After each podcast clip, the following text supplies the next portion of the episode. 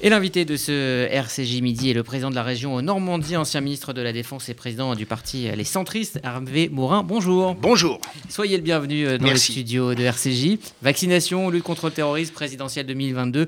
Les sujets euh, sont nombreux. Et avant donc de démarrer cet entretien, Elsa Mimoun revient en une minute sur euh, votre parcours, Elsa. Bonjour. Normande d'adoption. Absolument.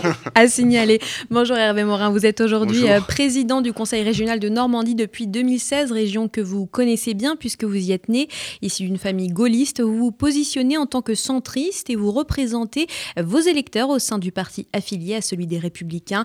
Vous avez d'ailleurs été pendant trois ans le ministre de la Défense de François Fillon. C'était entre 2007 plus de Nicolas Sarkozy, et 2010. J'ai bien aux côtés de Nicolas Sarkozy. Vous avez notamment défendu le, retour. Le ministre de la Défense en vérité, n'a quasiment aucune relation avec le Premier ministre. Les choses se passent entre le chef des armées, qui est le président de la République, et son ministre. Et donc, en fait, euh, à part pour quelques arbitrages budgétaires, le Premier ministre est très absent sur les questions de défense. Alors, c'est la Ve République. Aux côtés de Nicolas Sarkozy, vous avez notamment défendu le retour de la France dans le commandement intégré de l'OTAN. Homme de terrain, vous restez extrêmement attaché à votre région natale, puisque c'est là que vous avez débuté votre carrière politique en tant qu'élu local. Suite aux différents attentats sur le sol français, vous aviez cité en 2018 Israël en exemple, notamment dans sa gestion des services de renseignement et leur système d'arrestation préventive. Face à la pandémie, vous militez pour une gestion territorialisée de la crise. Merci Elsa. Alors on va pour commencer à évoquer euh, l'actualité du jour, c'est-à-dire le coronavirus, notamment dans votre région, euh, la Normandie, parce qu'après les fêtes de Noël et euh, du jour de l'an, on observe un, léger regain de l'épidémie, les contaminations augmentent, tout comme le nombre de personnes hospitalisées. Est-ce que vous pensez qu'il est utile de manière préventive d'avancer le couvre-feu aussi dans votre région qui n'est pas encore aussi touché que l'Est de la France, ou est-ce qu'on doit directement reconfiner? Écoutez, euh, tout d'abord, pour l'instant, nos chiffres en effet se dégradent, mais ce n'est pas non plus la catastrophe. Euh, il y a l'Orne, qui est le département le plus atteint et de loin, la Manche, dont on voit que la reproduction du virus s'accélère, un département qui est l'Eure, où euh, ça reste très bon, et deux autres un peu moyens. Bon, donc, au bout du compte, quand on regarde notamment la question centrale, à travers l'épidémie, c'est euh, est-ce que les capacités hospitalières sont saturées Non, elles ne le sont pas pour l'instant. Euh, et donc, euh, clairement, reconfiner, nous remettre sous les taux, effondrer l'économie une nouvelle fois, ça nécessite de le faire que si vraiment il n'y a pas d'autre solution. Et il y a une première solution, cher monsieur. C'est de faire en sorte qu'on vaccine. Et qu'on vaccine rapidement. Euh, et qu'on en fasse le maximum. Euh, et qu'on associe toutes celles et tous ceux qui sont en capacité d'accélérer euh, le processus de vaccination. Parce que moi, j'ai beau regarder les chiffres, j'ai beau croire en ce que peut dire M. Véran, même s'il a été à de nombreuses reprises, en quelque sorte, démenti par les faits, pour ne pas être plus violent que ça je ne vois pas comment être rien qu'à un million de vaccinés à la fin du mois, au rythme où on va. Parce que si vous voyez les chiffres de ce matin qui sont notamment parus dans le Figaro, on est encore très, très, très à la traîne. Et si le, gouvernement dit qu'on arrivera à au million de vaccinés, oui. Au, million à la fin bah, du mois. Écoutez, moi, je sais pas, mais si c'est 30 000 vaccinés par jour sur 15 jours ouvrables, euh, même si je suis pas beaucoup allé à l'école, ça fait que 450 000. Vous estimez que la, euh, réaction du gouvernement euh, n'est pas, pas à la hauteur mais de la polémique Le gouvernement a été mauvais sur ce sujet. Le chef de l'État a une part de responsabilité évidente parce que tout ça est décidé en Conseil de défense et que si j'avais été président de la République, je n'aurais pas fait comme ça. J'aurais fait de façon extrêmement simple. J'aurais convoqué, j'aurais demandé au Premier ministre de convoquer les préfets et de dire aux préfets, vous mettez autour de la table les professionnels de santé qu'on a oubliés une nouvelle fois, euh, bien sûr l'administration de l'Agence régionale de santé, les élus locaux, et vous aurez, on vous donnera combien de vaccins vous aurez chaque semaine dans votre région ou dans votre département, et vous allez nous mettre en place un système qui va marcher. Et moi, je peux vous le dire, si vous associez les élus locaux capables de pouvoir faire preuve d'inventivité, d'intelligence pragmatique, capables de solliciter telle ou telle association qui peut donner un coup de main, de solliciter les médecins retraités, etc., je peux vous dire une chose, c'est que les 500 000 doses que nous avons chaque semaine, elles seraient utilisées. Parce que la réalité, c'est qu'on a eu 500 000 doses avant Noël, quoi, entre Noël et jour de l'an. Euh, on a eu... Euh, Marguerite, qui a été vaccinée, mais au-delà, euh, peu de personnes pendant 15 jours. 500 euh, 000 doses la semaine d'après. Et sur les 1 million de doses, on est à combien de vaccinés? Excès de prudence de la part 130 000. du gouvernement? Oui, excès de prudence.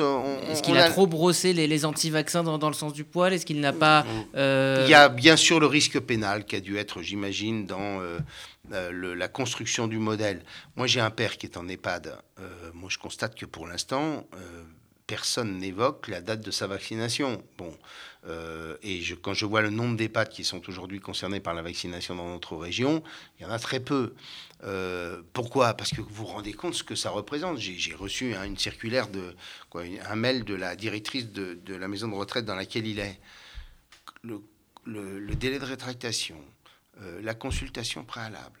Sur les autres vaccins, vous allez dans une pharmacie, vous faites vacciner. quoi. Enfin bon. euh, Donc le- vous imaginez un, l'autorisation. comme, comme celui de la grippe. l'aut- oui, On devrait simplifier euh, au Mais maximum. On y croit ou pas à ce vaccin?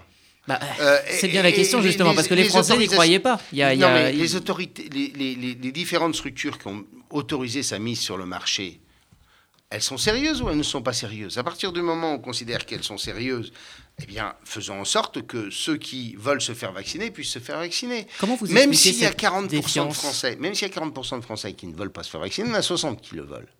Je vais vous dire, si on avait... euh, C'était l'inverse il y a encore 15, 15 oui, jours. et hein. en plus de ça, ça progresse. Oui, parce que... euh, Ce les qui est gens- normal, hein, ce qui est non, mais classique. attendez, imaginez-vous, rien que ça, le jour où vous, où vous direz je ne suis plus sur le risque, je suis en face de vous là, peut-être que vous allez me dire, vous, je pourrais vous dire, demain je vais peut-être vous appeler en vous disant j'ai de la fièvre, je suis désolé, machin, etc. Bon, Euh, le jour où on peut se dire, on va enfin ne plus avoir ce poids tous les matins de se dire, voilà, il faut que je mette le masque, que je fasse attention, que je mette dix fois du gel hydro- hydroalcoolique parce que pour entrer dans le studio de RCJ, j'ai touché une clanche, que je vais retoucher une clanche en sortant. Bon, le jour où vous vous rendez compte déjà euh, euh, ce que ça représente personnellement, le fait de pouvoir savoir qu'on est protégé déjà. Bon, Euh, sa relation avec les autres. Euh, je, je vous, je vous dis ce que représente, pardon de citer mon cas personnel, mais chaque fois ça me, ça me bouleverse. Votre père, dans une maison de retraite, vous le voyez derrière une vitre. Derrière une vitre. Depuis neuf mois. Il y a un Et merci à la directrice qui le protège. Mais, mais est-ce que vous vous rendez compte dans quelle humanité on est aujourd'hui? Bien. Et donc, euh, euh, pour Ça, je toutes pense que ces tout le raisons, monde veut en sortir, mais euh, comment en sortir de manière Profiter de la relance économique euh, qui va être extrêmement forte le jour où on va sortir du Covid. Elle est déjà très forte en Asie. Quand on a eu autant de création de masse monétaire, une envie de consommer et de vivre, euh, 75 milliards d'épargne supplémentaire en France durant l'année 2020. Je vous jure que les gens ils vont vouloir. Moi, je me dis que euh, le vaccin, c'est la possibilité à, nouveau de vous serrer la main, de vous embrasser, euh, d'aller boire des coups, de, de, de- d'aller dans un bistrot, de retrouver des moments d'amitié, des jours heureux, quoi. L'art de vivre à la française, la- le, le- le bonheur d'être français, quoi. Bon, C'est c'est, euh, ce qui devrait être, d'après vous, mis en avant par le gouvernement pour, entre guillemets, vendre ce vaccin aux Français, c'est de dire on va vers la sortie de crise. Est-ce que vous pensez qu'ils communiquent mal Ils communiquent de manière n'ont pas communiqué. trop, trop, trop prudente par rapport à ce vaccin? Aucune communication. Mais moi, je pense qu'une grande partie de nos compatriotes vont vouloir être vaccinés. Euh, au moins, euh, il faut qu'on puisse permettre à tous ceux qui constituent les forces vives et actives du pays, c'est-à-dire la tranche 40-60, mais qui sont un peu aussi sous la menace du Covid, de pouvoir l'être le plus rapidement possible. C'est pourquoi les régions avaient proposé de participer à cet élan euh, et à cette construction pour que euh, ceux qui aujourd'hui sont totalement absents des plans vaccinaux du gouvernement puissent l'être le plus rapidement possible. On a su le faire sur les masques, on aurait été capable de le faire aussi sur les vaccins. Alors c'est vrai que vous avez voulu acheter hein, au, au nom de votre région. on discute avec des les, les patrons des labos. Aujourd'hui, bien sûr qu'on ne peut pas acheter de vaccins parce qu'il y a une tension sur le marché gigantesque, mais vous avez vu le nombre de, vaccins qui, a priori, vont être sur le marché à partir du début avril? Et donc, pouvoir profiter de niches liées aux productions marginales, euh, on a su le faire sur les masques. Vous savez, moi, j'ai une chose simple. Quand les acteurs j'avais déjà acheté des masques quand euh, les personnels de santé de la région, euh, quoi, des, des hôpitaux de la région, n'avaient pas de masques. Bon. Et j'avais une rencontre chaque semaine, tous les mercredis, avec l'ensemble des acteurs économiques de la région, les grandes filiales, les organisations patronales. Et les patrons me disaient, mais président, on ne peut pas reprendre le travail parce qu'on ne peut pas offrir de masques à, à, nos salariés. Vous qui avez su acheter des masques, aidez-nous. J'ai commandé des masques, je me souviens très bien, un jeudi soir. Le vendredi matin de la semaine d'après, ils étaient en France. Nous avons commencé à les livrer. En quatre jours, on a eu des milliers d'entreprises qui ont pu reprendre le boulot. Donc, on sait mobiliser un territoire et parce que c'est notre boulot et parce qu'on le connaît notre territoire, on peut s'associer au maire, etc. Donc clairement pour vous, le, gouvernement a négligé le rôle que pouvaient jouer les territoires. Le gouvernement, comme je le dis toujours, nous, c'est pas tellement le gouvernement, c'est qu'au bout du compte, on a une oligarchie bureaucratique qui, globalement, considère que la décentralisation, si on pouvait l'avoir évité, c'était bien, et que, qui nous considère comme des ploucs je pourrais en faire partie de cette oligarchie, donc j'en parle d'autant plus que j'ai fait les mêmes études. Mais, euh, mais euh, clairement, euh, voilà, les élus, c'est des démagos, sont des ploucs, et nous, on sait. Mais maintenant, quand je disais ça à mon préfet de région il n'y a pas longtemps, quand vous allez arriver devant euh, un certain nombre de nos compatriotes dans quelques semaines en disant rassurez-vous, l'État va s'en occuper. Je pense que vous allez faire rire pendant très longtemps avant que les gens ne vous prennent au sérieux. Il y a un problème de confiance aujourd'hui? Bah, il, y a, il y a très clairement des compatriotes. Prenons les trois phases sur lesquelles on a été en défaut. Les masques, une partie de nos compatriotes disaient bon, ok, euh, indulgence. Euh, ce virus, on ne connaissait pas. Euh, bon, on nous a menti parce qu'on n'avait pas de masque, mais là aussi, on aurait dû faire appel au territoire, on aurait presque dû faire appel aux, associations de couturières dans les villages pour dire, bon, on n'a pas de masque. Ça, a été fait à, une époque. Hein. Oui, enfin, mais, mais, le gouvernement l'a jamais dit, ça. Le gouvernement disait, mais les masques, vous vous souvenez, il y en avait même qui disaient qu'on ne saurait pas mettre un masque. Bon, euh, c'est tellement compliqué. Euh, Maintenant, on sait. Malheureusement. Euh, ensuite, les tests. Euh, le traçage. Euh, bon, là, les choses sont dit, bon, quand même. Mais il y a une montée en puissance et la France est le pays qui, qui, teste le plus aujourd'hui. bref, pour moi, j'ai aussi le, les témoignages de nombreuses personnes de ma famille où il leur fallait huit jours pour avoir à la fois un examen et le résultat. C'était quand même ça. Bon, et puis enfin, bon, alors là encore, on s'est bon, ok. Mais franchement, là, c'est impardonnable sur le, sur le vaccin. si on a un million de doses, euh, le million de doses. On doit avoir un, million de vaccinés. Un million de vaccinés, moins les pertes. Bon, je comprends que ce soit le, jeu politique, mais est-ce qu'il faudrait pas, que, jeu politique. Que, justement la classe politique euh, puisse euh, faire front face à cette crise et ne, pas diviser les Français qui sont déjà extrêmement divisés? Bah, dans ce cas, Non, mais d'accord, mais honnêtement, le fait que nous ayons été. Vous êtes dans la critique constructive Non, mais moi, j'ai envie que mon pays s'en sorte. J'ai envie que ma région s'en sorte. Et, je suis content de voir que l'Agence régionale de santé de Normandie a, été la meilleure région pour, euh, pour, euh, pour vacciner. Euh, clairement, je, voyais, je croisais Renaud Muselier juste avant de venir qui me disait qu'en en, région sud, il y avait trois fois moins de vaccinés qu'il n'y en avait en Normandie. Bon, euh, il me dit je, suis plus atteint par le virus et il y en a moins de vaccinés que chez toi. Bon, donc on, a dû mieux s'organiser. Euh, mais en clair, c'est pas normal qu'on ait 150 000 personnes vaccinées aujourd'hui quand il y a un million de vaccins disponibles. C'est voilà. C'est aussi simple que ça. Alors on quitte ce terrain donc euh, de la vaccination et du coronavirus pour parler de terrorisme, de, laïcité. Ce mois de janvier sera marqué par. Mais, mais je, je, termine un point. Au-delà du fait que bien sûr à chaque fois qu'on vaccine, on sauve des vies, au-delà du fait qu'on retrouverait notre mode de vie, il y a quand même un point clé, c'est que les premiers qui auront retrouvé la vie la plus normale possible seront ceux qui profiteront le plus de la relance et de la reprise de l'activité. Euh, euh, les chefs d'entreprise aujourd'hui, il y a quand même beaucoup de boîtes qui étaient extrêmement saines il y a un an, qui jusqu'alors ont supporté cette période et dont on voit bien qu'elles sont en grande fragilité. Donc ça se joue à la semaine. Ça va se jouer à quelques mois. et ceux qui, euh, ou quelques semaines, oui, quelques semaines, en effet. Et, la reprise, les derniers premiers arrivés sont les premiers servis. Hein. Alors donc je le disais, ce, mois de janvier, je vous en prie, euh, c'était bien de, terminer. Euh, ça sera euh, le mois de l'examen de, donc de cette loi confortant les principes républicains, ex-loi contre les séparatismes. Est-ce qu'il fallait cette nouvelle loi? Est-ce que c'est pas une loi gadget ou est-ce qu'elle répond, d'après vous, de manière efficace à, donc, à, cette menace? D'ailleurs, comment vous jugez cette, cette menace séparatiste aujourd'hui? Est-ce que vous êtes à l'unisson avec le gouvernement là-dessus? Oui, je, je, pense que déjà, il faut si on veut combattre quelque chose, on emploie les mots. Ça a été une erreur de la rebaptiser Séparatisme Oui. Bah oui, c'est pas le mot. Quoi. Il fallait dire islamisme. Oui, ou le radicalisme islamiste. Enfin, je sais pas. Enfin, on parle de, quoi on parle là mhm. Vous connaissez d'autres séparatismes que celui-ci, vous? Bah, là, l'idée, c'était effectivement de, ne, pas stigmatiser et, de, réunir un maximum de Français autour de, cette loi. Mais, les musulmans qui sont totalement intégrés dans la société française et qui croient à notre, notre modèle euh, ne sont pas choqués qu'on puisse évoquer l'idée qu'il y a des musulmans qui sont radicaux et qui contestent notre, notre, notre société.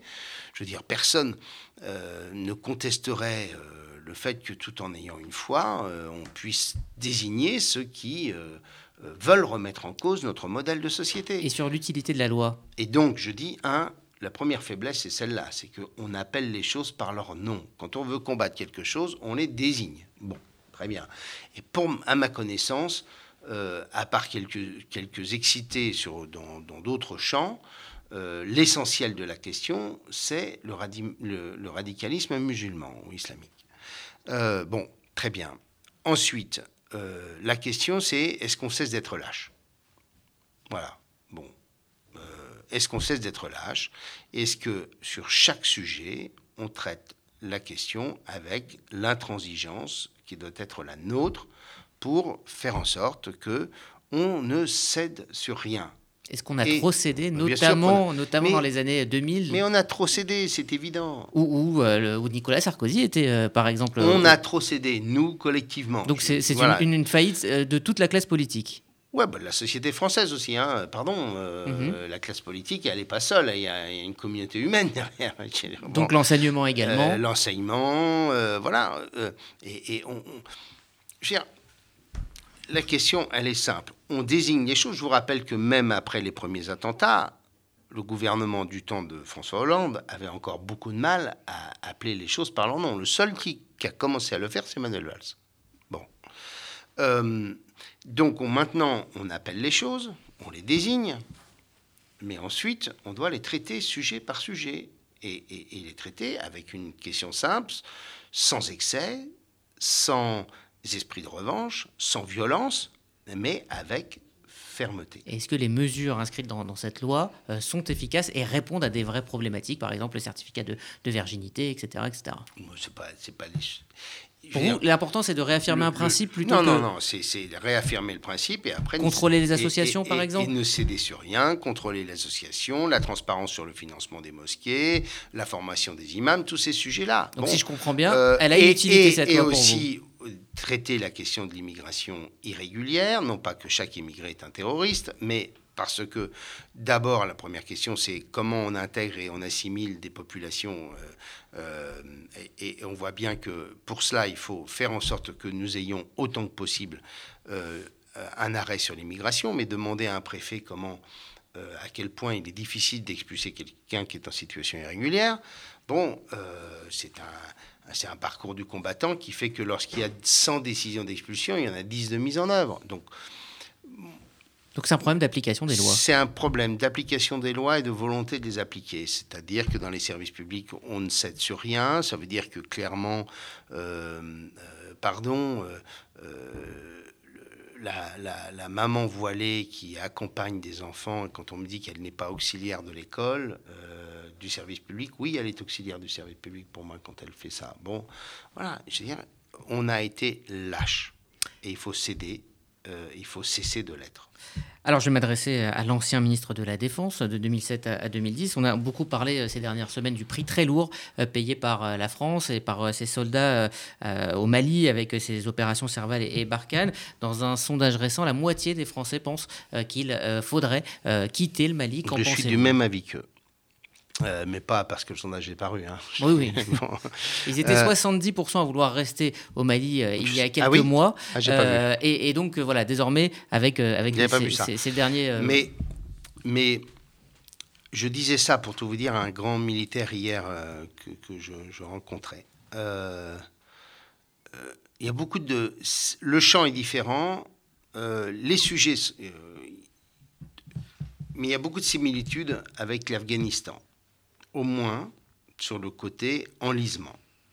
En clair, quand on mène une opération militaire comme celle-ci, on doit avoir un but politique. Et pour qu'on puisse avoir ce but politique, il faut qu'il y ait en face de nous des, des, personnes ou des, responsables politiques en capacité d'accompagner ce but politique. Or, il n'y en a pas dans le Sahel, comme il n'y en avait pas en Afghanistan. Et donc, on a beau faire tous les efforts qu'on veut, euh, on ne peut pas euh, bâtir la reconstruction du Sahel quand en face de nous, on n'a personne ou presque.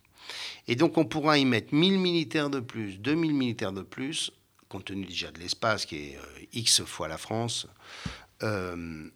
on aura en permanence des pertes en grosso modo jugulant les choses plus ou moins, mais en étant incapable de porter un, projet, ou tout du moins de participer à la reconstruction Est-ce qu'on peut laisser le, Sahel dans, cet état aujourd'hui? Eh ben, Il y a un moment aussi où nous, euh, on va finir par apparaître comme une, on commence à l'être, comme une, force d'occupation, et euh, ça sera de plus en plus compliqué. Et il faut donc discuter avec une partie des terroristes. Le, même débat a eu lieu. Moi, j'ai le souvenir de réunions à l'OTAN. On ne discutera pas avec et puis on a fini par discuter avec eux. Bon. Euh, et donc là, il faut. J'ai vu qu'il y avait certains dirigeants africains qui l'avaient proposé. Euh, il faut faire le tri, mais il faut discuter avec un nombre de dirigeants, euh, de, de, de, forces qu'on a combattues et les mettre face à leurs responsabilités, les, je veux dire, l'ensemble de ceux qui peuvent participer à la reconstruction du pays. Mais la formation, on a eu le même sujet en Afghanistan. On a voulu former des gendarmes, des policiers, des militaires. Euh, avec les mêmes, les mêmes faiblesses. Donc pour vous, la solution, elle est politique. Euh, c'est une sorte de la solution, elle est politique. Elle et elle est de mettre les militaires, les, mettre les, les, les, dirigeants de ces pays face à leurs responsabilités. Alors, euh, le et leur donner un coup de main, bien sûr, mais un coup de main sur l'équipement des forces, etc., mais aussi sur la construction d'un dialogue politique.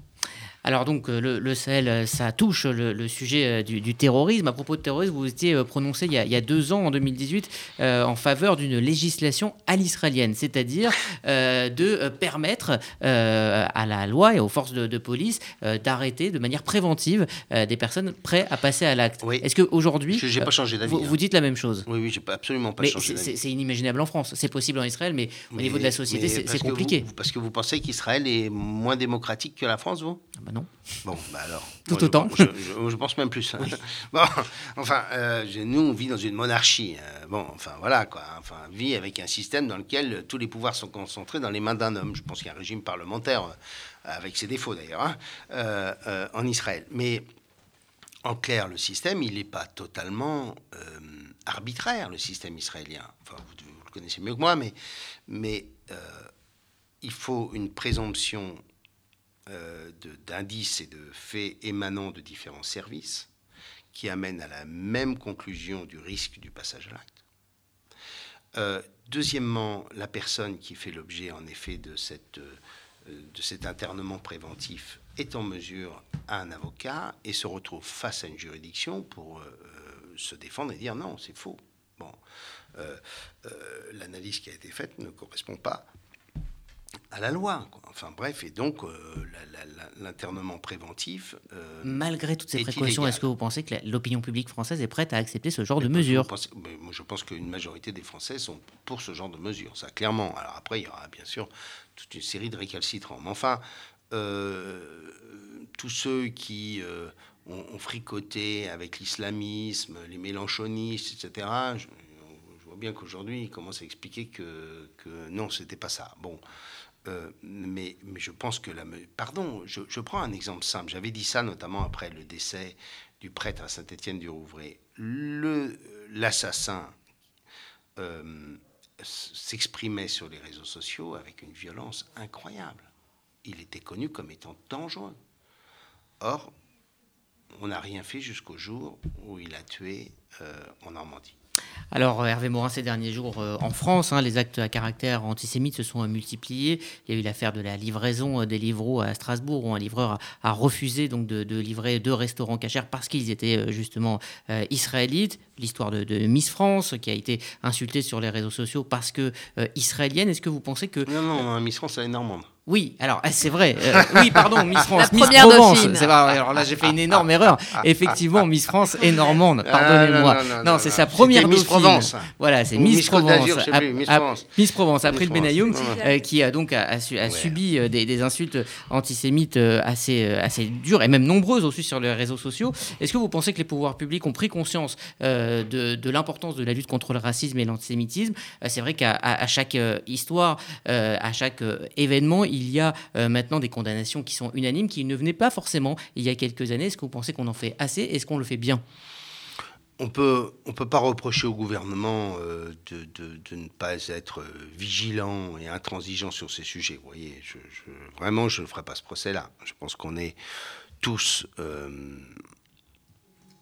il faut que, il faut que personne ne manque quand il y a de tels faits.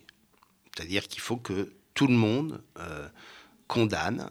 Et tout le monde, ça veut dire aussi... euh, Au-delà de la, de la condamnation, qu'est-ce qu'on qu'on la peut faire non, mais je veux dire, ça veut dire aussi que la communauté musulmane et ses représentants condamnent tout cela et le condamnent aussi vite que nous le faisons. Ce n'est pas assez le cas d'après vous? C'est, voilà, je le dis parce que je pense qu'il faut que tout le monde euh, euh, démontre à quel point tout ça est intolérable, insupportable et inacceptable. Marginaliser euh, ce genre d'acte. Complètement. Alors, euh, vous étiez en Israël en 2011, après votre mandat. été souvent hein. en Israël. Oui, alors, euh, quel souvenir vous, vous gardez de ce pays? C'est une question qui, évidemment, va euh, intéresser euh, nos auditeurs. Quel, quel sentiment Écoutez, vous si avez vous pouvez m'inviter, j'y retourne volontiers. Ah bah, Il va falloir pouvoir voyager là-bas. Confiné deux semaines avant.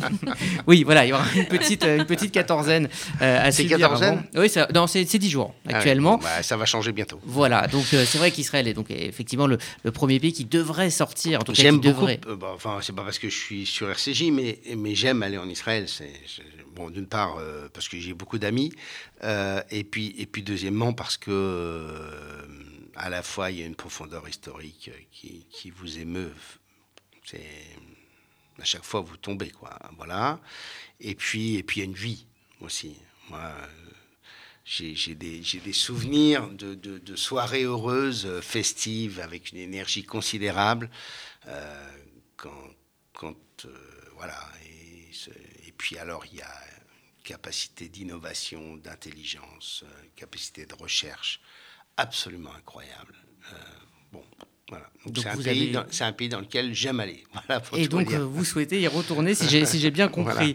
Euh, un dernier petit mot de, de politique politicienne. Vous savez, en matière de recherche, euh, ce, ce- ce qui se fait avec la, la- la- la fondation, euh, comment s'appelle-t-elle L'Institut Weizmann, Weizmann. etc. C'est absolument exceptionnel. C'est-à-dire, c'est un domaine dans lequel, moi j'y étais allé, l'Institut Weizmann, c'est c'est la sérendipité, c'est le fait qu'on mette les chercheurs euh, en situation de pouvoir chercher aussi longtemps pour y faire des découvertes aussi profondes et aussi euh, systémiques que possible. Et euh, en les mettant à l'abri de, de l'économie et en valorisant ensuite la recherche à travers des sociétés de transfert quand leur recherche permet en effet d'être... Donc on a bâti un modèle qui est extrêmement efficace. Au niveau euh, rapidement de, la diplomatie, Israël a, conclu quatre accords de, paix euh, cette année. La France est restée extrêmement euh, discrète. On a salué ces accords un petit peu, un petit peu de loin. Qu'est-ce que vous en pensez? Est-ce que vous pensez que le Moyen-Orient est en train de se recomposer? Est-ce que c'est une bonne chose? Bah, forcément, si on arrive enfin à trouver stabilité, paix et sécurité au Moyen-Orient, tout le monde sera heureux. Et ça passe en effet par euh, la reconstruction du dialogue avec un certain nombre de pays euh, qui sont les pays voisins et qui sont des acteurs de Et cette... cela devrait amener euh, la, la- la- la renaissance d'un dialogue avec les Palestiniens? Il en faudra un. On ne peut pas imaginer qu'il n'y en ait pas. Mais il devait passer d'abord par le dialogue avec les Palestiniens. Oui. Finalement, ça passe par. eh bien, on- on- ce que je crois, c'est que... La démarche est voilà. Oui, mais et alors? Euh, Je pense qu'il faut les deux. euh, mais le dialogue avec euh, les Palestiniens est absolument nécessaire, comme le dialogue avec les pays voisins.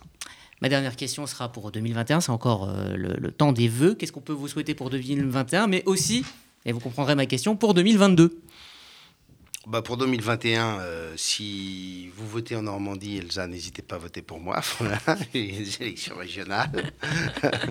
Euh, et, donc, euh, donc voilà, pour moi, j'ai, clairement annoncé depuis longtemps que je, souhaitais continuer. Je pense qu'on a fait beaucoup de choses, que la région s'est, réveillée, que la réunification de la Normandie est un succès. bon, voilà. il faut donc maintenant concrétiser tout ça par continuer, porter de nouveaux projets, enfin voilà. Et, hum, et puis 2022, euh, écoutez. Euh, Où seriez-vous en 2022 Écoutez, je vais d'abord être en 2021. D'accord. Bon, en tout cas, en, Normandie. Euh, merci Hervé Morin d'avoir répondu aux questions de RCJ Midi.